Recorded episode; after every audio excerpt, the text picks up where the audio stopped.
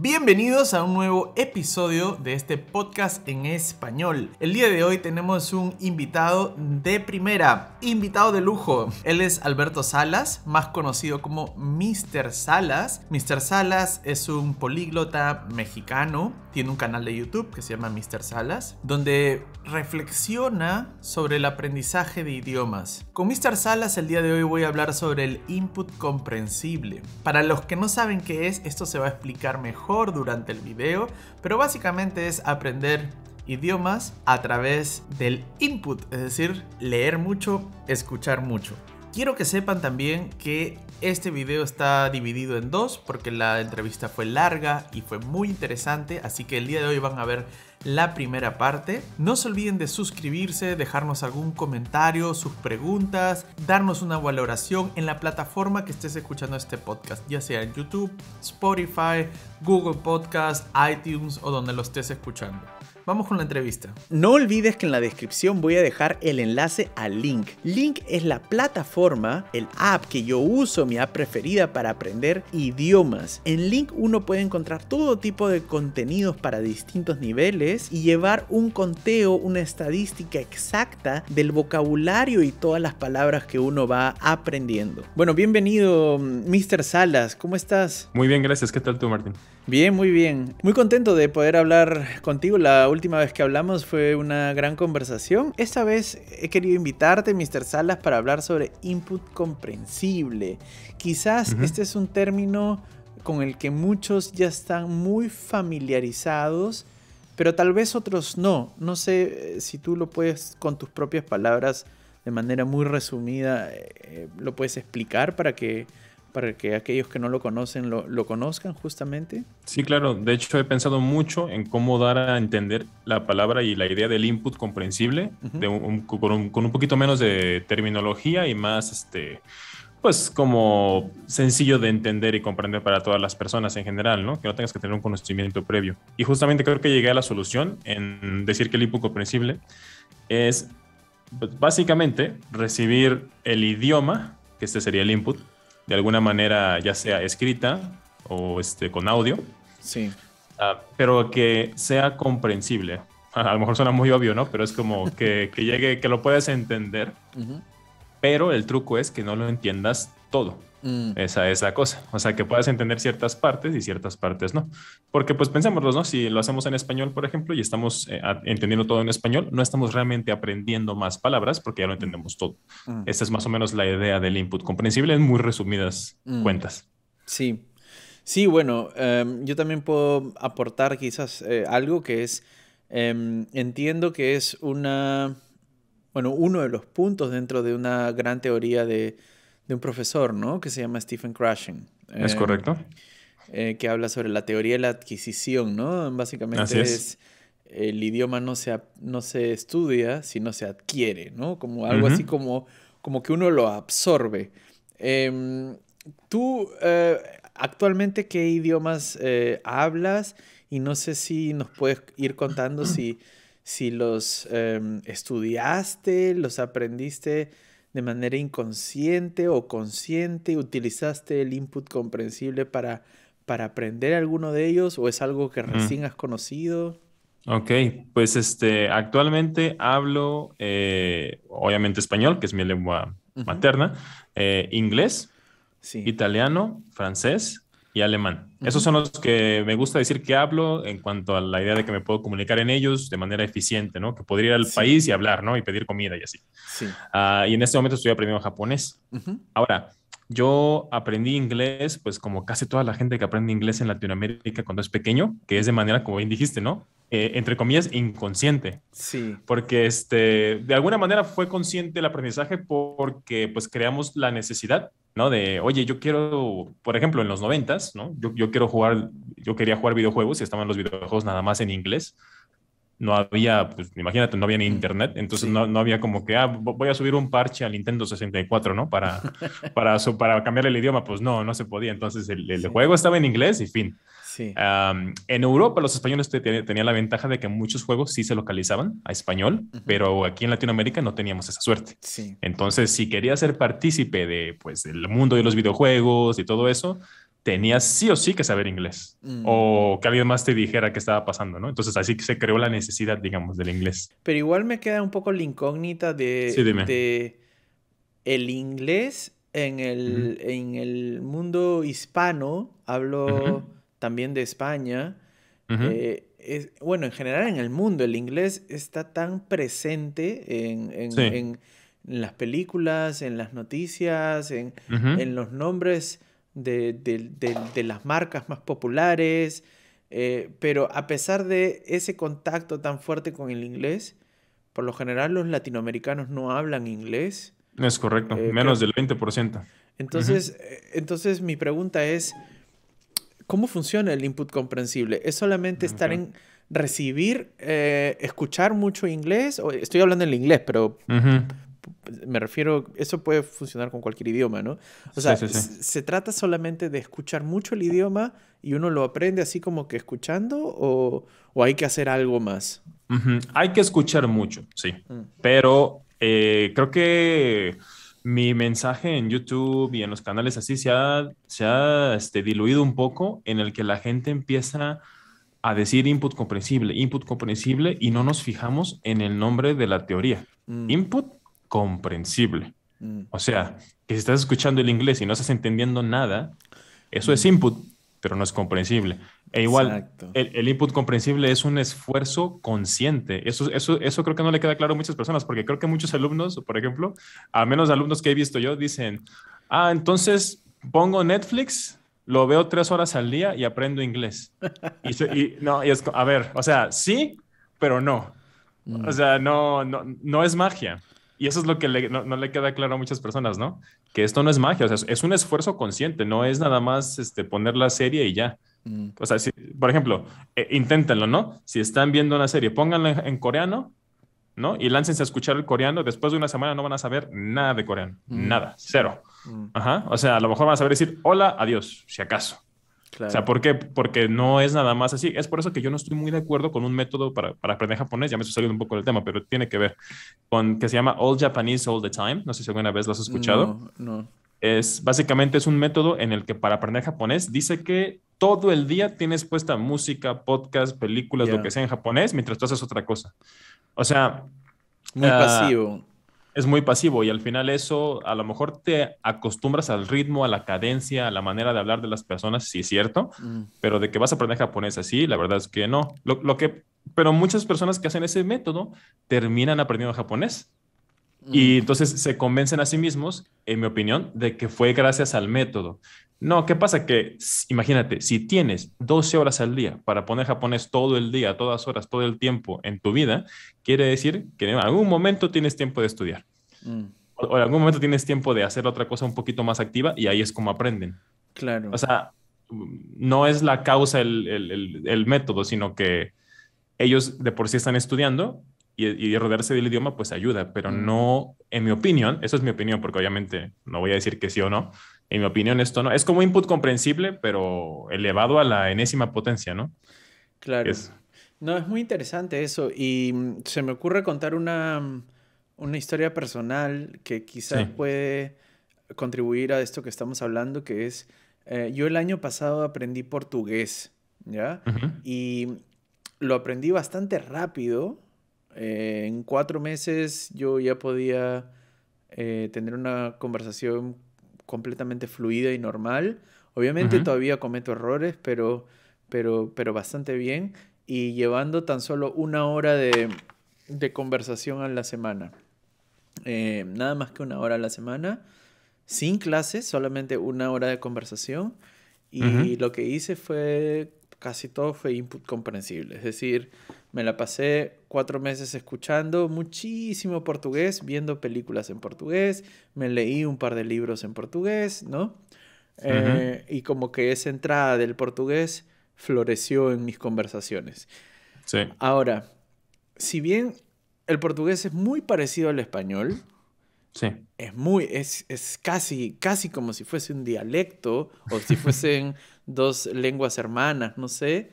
Que no te Eh, escuche la gente de Brasil y Portugal. no, no, yo sé que no un dialecto, no un dialecto del español, pero me refiero a que no es como el español y el francés, que sí se siente la diferencia. pero entre un eh, portugués hablante y un hispanohablante nos podemos entender a pesar de que son lenguas distintas, ¿no? Sí, estoy de acuerdo contigo. Yo digo que luego es un poco el tema ahí de, a ver, a ver, mi idioma, no, no es que el portugués se parezca al español, el español se parece al portugués. Bueno, ya, lo que sea. Así, ¿no? Sí, sí, sí. En todo caso, yo sé que es muy parecido, entonces la semejanza hace que no sea tan difícil aprenderlo, pero igual considero que cuatro meses fue relativamente rápido. Em, y después yo me ponía a pensar, por, o sea, ¿por qué ha sido tan rápido y sobre todo por qué me he sentido tan cómodo aprendiendo esto? Y mi historia con el alemán es lo contrario, ha sido como una batalla campal a, sangre y espada, ¿no? Entonces, em, pues resulta que yo de niño viví en Brasil un año, eh, muy, muy pequeño, no, no recuerdo casi nada, pero viví un año en Brasil y mi papá quedó tan enamorado del, del Brasil y de la cultura brasilera que toda mi infancia, em, él eh, o sea, yo me la pasé, yo, me, yo, yo crecí escuchando música brasilera, o sea, mi papá, mi padre eh, siempre estaba escuchando Caetano Veloso y todos esos cantantes como brasileros en casa y ponía como, me ponía dibujos animados en, en la televisión en portugués, yo veía Plaza Sésamo pero en portugués y si bien nunca lo pude hablar, como que yo a la hora de aprenderlo he sentido esa conexión con un portugués recóndito ahí en mi cabeza, ¿no? ¿Por, cuánto tiempo hiciste eso cuando eras niño? No tengo un cálculo, pero, era una cosa largo de tu infancia. permanente, ¿no? O sea, ah, ya, o sea todas las semanas siempre el domingo había música brasilera en la casa, ¿no? Mi papá era hincha de Brasil, o sea, se quedó enamorado. Entonces eh, eh, había, el mundial y veíamos los partidos de Brasil, o sea, era una, cosa así, ¿no? Había una conexión ahí. Em, y bueno, em, yo lo que creo que sucedió, o me sucede todavía, es que ese contacto de niño con el idioma eh, me sirve, porque el imitar los sonidos del portugués no me es algo Em, raro o poco natural. En cambio, para otros eh, hispanohablantes, eh, tengo amigos en, España que me dicen que el portugués les suena tan extraño. Y yo le digo, pero si ustedes tienen Portugal al lado, o sea, al, contrario, les, les debería sonar muy familiar. No, es que me suena muy, muy raro. Y a mí me suena muy, em, muy familiar, ¿no? Es como, como, no sé, Em, yo creo que eso, eso es una explicación de, podría ser una explicación, no sé qué piensas, de que el input, a pesar de a veces no ser em, comprensible, también puede funcionar o no. Yo me mantengo firme en que, en que no. te, voy a ser sincero. te voy a ser sincero. Este, he, leído muchísimo de teoría de, adquisitiva y he, leído también a Crashing. Yo pensaba exactamente lo que acabas de decir. Es lo que yo insistía, es que debe funcionar, aunque no, porque te acostumbras o tienes la idea o algo así. Y, este, y Crashing en cada entrevista que le hacen, las puedes buscar, dice, no así, tajante, ¿no? Porque también es, es, buen, comunicador, pero es muy grosero a veces. Sí, sí, sí. sí. o sea, entonces dice, este, no, no se puede. Y déjate explico por qué no. O sea, y yo, mira, sinceramente creo que, una, son varias cosas con el portugués, por ejemplo, y cuando dijiste lo, lo, lo alemán, iba a usar eso como ejemplo, pero lo, lo, sacaste tú, así que es buena, es buena manera. Mira, eh, cuando hablas del portugués y mm. que lo escuchaste de niño y eso, pues fue por varios años cuando eras niño, obviamente se te quedó, esos sonidos son familiares Mm. ¿sí? No quiere decir que los a lo mejor aprendiste tú a hacer mm. o algo, sino que de alguna manera te suenan familiares, por eso, porque son de la infancia, ¿no? Mm. Es este, igual, no sé, yo escucho algo, eh, por ejemplo, ya ves que en Veracruz tenemos, digo, en México, dependiendo de, dónde eres, yo soy de Veracruz, en México, que está en la costa, la gente habla muy distinta del, centro de México y así, ¿no? Entonces, yo escucho a gente hablar de Veracruz y a mí, pues, los escucho normal, pero hay gente que dice, este, no, oye, no, eres de Veracruz, ¿verdad? Y yo así de, ¿cómo, cómo supo que era de allá si, si yo lo escucho igual que acá? Ajá, o sea, eso es una cosa ahí rara del cerebro, ¿no? Sí, sí. Este, sí. pero eso no quiere, o sea, pero no nada más porque se me haga algo familiar o similar, quiere decir que lo aprendiste de niño y estaba dormido el idioma. Claro. Sinceramente, yo creo que no. Creo que de alguna manera este, te, insisto, te resulta familiar. Y al momento de aprender portugués, como bien has dicho, o sea, por ejemplo, y tú a lo mejor no, no, me dejarás mentir, porque yo también intenté eh, aprender portugués, lo hice, pero yo lo hice nada más por dos semanas, lo dejé mm. por, quise estudiar mejor japonés que portugués. Mm. Y algo que me di cuenta, ojalá también sea tu experiencia, porque fue la mía, es que al momento de usar el input con series y leyendo, eran como una vez, una, una o dos veces cada media hora que tiene que buscar una palabra, mm. si acaso. O sea, era rara la vez que tenía que buscar realmente qué significaba una palabra. Mm. Entonces es muy similar al, punto en el que puedes, puedes incluso esa palabra que no entendiste, muy probablemente dijiste, ah, ha de significar tal, pero a ver, déjame, déjame busco por si acaso hiciera. Porque así me pasó mil veces, ¿no?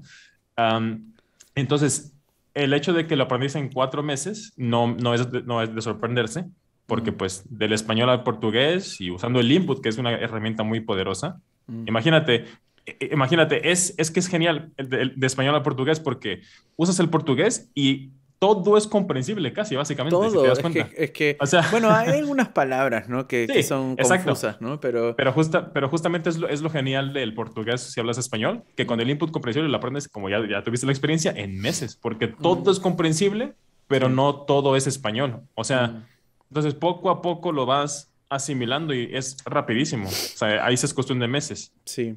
Ya, ves que yo estoy muy en contra de la gente que dice que aprendes un idioma en seis meses, en, sí, sí, sí. En, cuatro meses, ¿no? Pero el portugués es una excepción muy clara mm. porque pues el input comprensible lo dice, ¿no? Si todo es comprensible, no vas a aprender mucho, pero si, si es comprensible la mayoría lo vas a aprender. ¿Y qué pasa? Que con el portugués el 95% de las cosas que están diciendo mm. o, que, estás leyendo es comprensible, pero realmente no sabes nada, sino que como es tan similar al español, lo asimilas súper mm. rápido.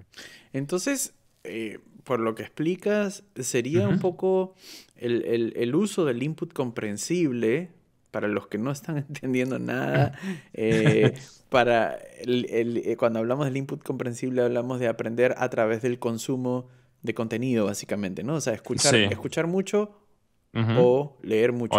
O, ambas, ¿no? Y, eh, y como de, tanto consumir contenido en ese idioma, tu cerebro lo aprende de manera em, como, como, inductiva. Inductiva, ¿no? Como que lo absorbe, lo, lo, abstrae, ¿no? Lo abstrae. ¿no? Es como una manera más natural de aprenderlo en vez de estar forzando Em, como forzándote racionalmente a, memorizar y aplicar pues tablas y eso, ¿no? Bueno, eh, cerrando el, pequeño paréntesis, eh, podríamos decir entonces que es como una curva, o sea, porque mientras más comprendes, más aprendes, según lo que tú explicas. Así es. Entonces, si al comienzo el idioma que estás aprendiendo es nuevo, no entiendes nada. Entonces el aprendizaje es. muy lento, por lo menos con input comprensible, ¿no? Me imagino que cuando ya eh, estás en un nivel avanzado, eh, pues cada vez avanzas más rápido, ¿sería así más o menos? Exactamente. Y eso es lo que mucha gente abandona el input comprensible en esa curvita que estás diciendo exactamente. o sea, empiezas, ¿no? Empiezas la curva, eh, empiezas así lineal, ¿no? En nada. Y luego hay, una, hay un fondo en el que caes porque no estás entendiendo casi nada más que un par de palabras y demás. Y hay gente que dice, ¿sabes qué? Hasta aquí llegué. Mm. Porque no estoy entendiendo nada, no me sirve esto, tengo que regresar a mis clases de gramática. Y ahí lo abandonan. Pero si continúan, eventualmente va a llegar a que, oye, estoy entendiendo casi todo, casi todo. Y esa bolita de nieve cuesta arriba, mm. empieza a rodar hacia abajo. Y se vuelve todo más sencillo. Y y no es que se vuelva más fácil las palabras o, el idioma tal cual, sino que se vuelve más placentero. Mm. Y, pues al ver resultados de que, oye, estoy entendiendo, mm. es entonces cuando se vuelve más fácil adquirir, porque regresas a lo mejor cosas que viste al principio y es como, órale, ahora sí entiendo todo. Sí. Pero es un error, en mi opinión, querer empezar en cero, justamente lo que te decía hace rato. Mm. Porque si quieres empezar de cero, te vas a tardar mucho en entender y pues palabras básicas como hola, adiós, qué tal, yo, tú, ella, etcétera, ¿no? Cuando eso lo podrías aprender en uno o dos días con una aplicación. Claro, con, em, em, técnicas de memorización y eso. exactamente. Em, sí, justo de eso te quería hablar porque recuerdo haber visto un video en tu canal. La verdad que no recuerdo cuál y creo que no, no lo vi completo, eh, donde hablabas sobre tu aprendizaje del japonés. Sí. Y decías que en algún momento habías estado un poco en contra de, usar eh, Anki específicamente, pero que ahora como que te retractabas y, y, sí, y sí aconsejabas, sí recomendabas usar eh, técnicas o, aplicativos para memorizar vocabulario. Sí. Em, ¿por, qué? No, no va en contra, o sea, mm. porque la, según la teoría del, no la teoría, sino según la lógica del input comprensible, no es necesario memorizar cosas, no es, necesario estudiar, eh, porque las cosas se aprenden en la medida que uno va consumiendo contenido, ¿no? Vas, vas escuchas, ves una película y de pronto terminaste la película y aprendiste dos palabras. La siguiente película ya arrancas sabiendo dos y terminas con cuatro. Y la siguiente ya sabes ocho y así, ¿no? Como que, como que vas aprendiendo en contexto, ¿no? ¿Por qué, ¿Por qué cambiaste de opinión? Es porque, pues mira, justamente la idea de Anki es, creo que mucha gente toma Anki para estudiarlo para siempre. Y ese es, mm. el, ese es el error. O sea, estar aprendiendo vocabulario, vocabulario, vocabulario todo el tiempo no es suficiente porque no está conectado a nada, ¿no? Incluso aunque aprendas en, en, mazos de cartas con oraciones, esas, oraciones son inconexas, no están en contexto tal cual, entonces no es tan útil, en mi opinión. Mm. Y la razón por la que cambié de opinión es que al estar utilizando el input comprensible en japonés sin saber nada más que ciertas palabras, o sea, yo creo que me sabía unas 20 palabras, yo creo, por mucho. Estaba viéndola y una es frustrante, mm. ¿no? Estar viendo algo y no entender casi nada. Sí. Y la otra, pues estoy viendo la, la, serie o la, la, película, lo que sea, y me, siento que me estoy perdiendo detalles y demás, etcétera. O sea, es, mm. más, es más el factor de motivación. Ahora, con Anki, lo que pasó es que lo empecé a usar para aprender palabras básicas y empecé a memorizar estas palabras, o sea, y una vez que regresé a ver la serie, mm. me di cuenta que todas estas palabras las identificaba mucho más fácil, obviamente, mm. pero además, debido a esas palabras, las que estaban alrededor de esa, en contexto, también las podía entender más fácil. Claro. O sea, en teoría, sí puedes tú empezar de cero, eventualmente vas a aprender el idioma haciendo esto como dijiste, ¿no? A ver, la primera película, dos palabras, la segunda, cuatro, la tercera, ocho, y así vas y vas, y sí se puede. Pero oye, ocho, ocho palabras en qué? ¿Seis horas de película? Mejor ocho palabras en media hora de Anki. Claro. Mm. Ese es mi punto, ¿no? O sea, que empiezas así, es más eficiente, no digo que no se pueda, sino que es mm. mucho más eficiente utilizar algo como una como repetición espaciada como Anki, como un previo, y después lanzarte a eso. Además, lo que yo siempre digo, al input comprensible no se le puede restar, solo se le puede añadir. Mm, ah, eso porque, es hay, porque hay gente que dice, este, ah, es que yo, tengo clases de, ya, tengo clases en la escuela. Yo tengo la escuela y no puedo faltar porque pues, es parte de mi escuela. Si no voy, me repruebo. Mm. Entonces, ¿qué hago, mis terceras? Pues ve a la escuela mm. y, en tu casa ves la serie de Netflix, ¿no? O, de, la película o lees el libro que quieres. Eso es todo. O sea, no, no es como que estén peleadas una con las otras. O sea, si vas a la escuela y aprendes gramática, y luego vas a ver tu serie, pues ahora ese punto gramatical lo vas a poder identificar más fácil, si acaso. Mm. Pero no es como que, ah, ya sé gramática y tu cerebro va a decir, no, rechaza la gramática, adiós, elimínala, ¿no? Y, no vamos a aprender. No, no, no, no funciona así. Mm. O sea, es este, solo se le puede añadir, no se le puede restar. Y esa es la ventaja de este método. Que si tú tienes clase de gramática, que si tienes un nativo con el que puedas hablar, que si quieres usar Anki, que si quieres usar una aplicación, lo que sea. Suma. Y nada más le sumas al hecho de que estás consumiendo la media en el idioma pues, mm. ¿qué quieres aprender?